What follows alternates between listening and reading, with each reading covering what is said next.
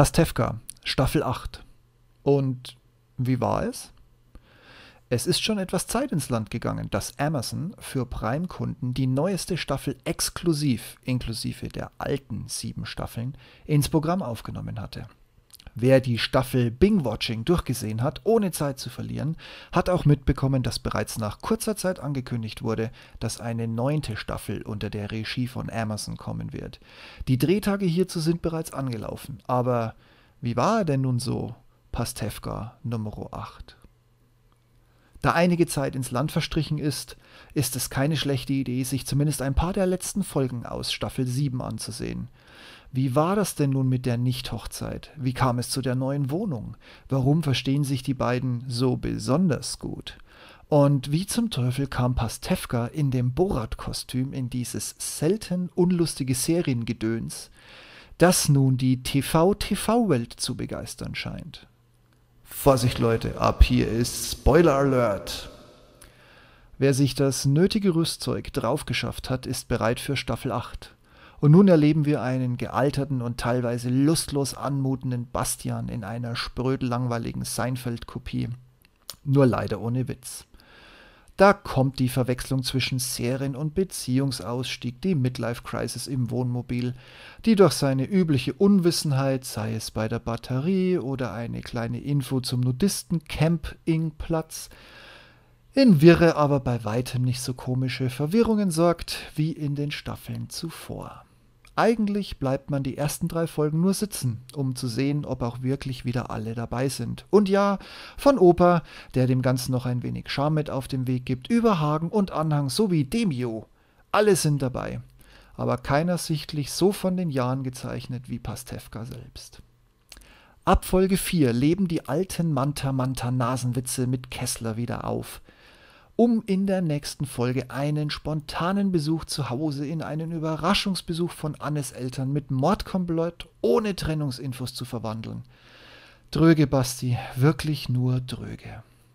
Mit der Lotion schießt er den Vogel ab. Nichts ist mehr zu schade, selbst Sicherheitspersonal, das Creme nicht von Sperma unterscheiden kann.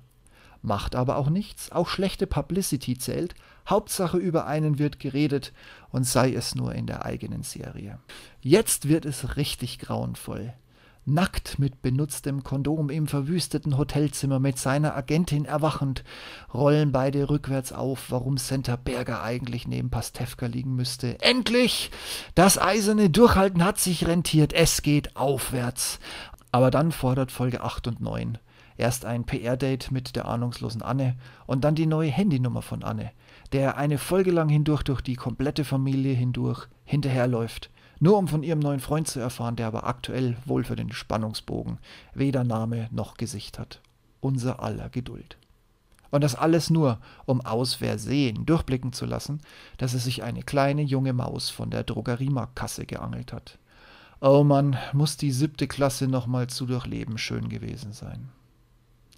Und wenn man dann schon gar nichts mehr erwartet und die zehnte und Gott sei Dank letzte Folge mit dem Vorsatz, nie wieder irgendetwas von diesem langweiligen und unlustigen neuen Pastewka anzusehen, dann auf einmal eine Folge, die die ganze Staffel rettet, weil sie natürlich auch als letzte am besten in Erinnerung bleibt. Hammer, Witz, Situationskomik. Endlich eine geile, unglaubliche Geschichte. Aktion, Mut, Scheiß und eine Kindergeburt. Und selbst Annes Neuer kriegt ein Gesicht und einen Namen. Wotan Wilke Möhring. Wer es übrigens nicht bis zum Schluss durchgucken konnte, es ist wirklich so. Hagen, liebevoll doof wie immer. Und auch das Drumherum. Basti, das wollten wir sieben.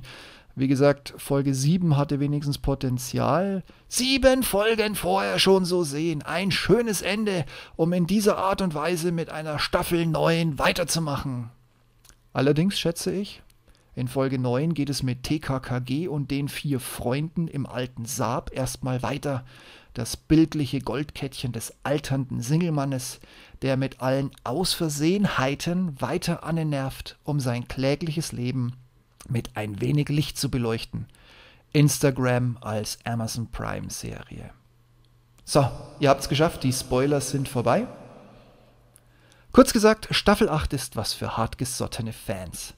denen die Zeit nicht zu schade ist, auch hier durch alle Folgen durchzukommen. Und der Vorfreude, dass Staffel 9, die hoffentlich ein wenig mehr an Witz und Idee haben wird, schneller über die Computerbildschirme laufen wird, als der Abstand zwischen 7 und einer mäßigen 8. Staffel.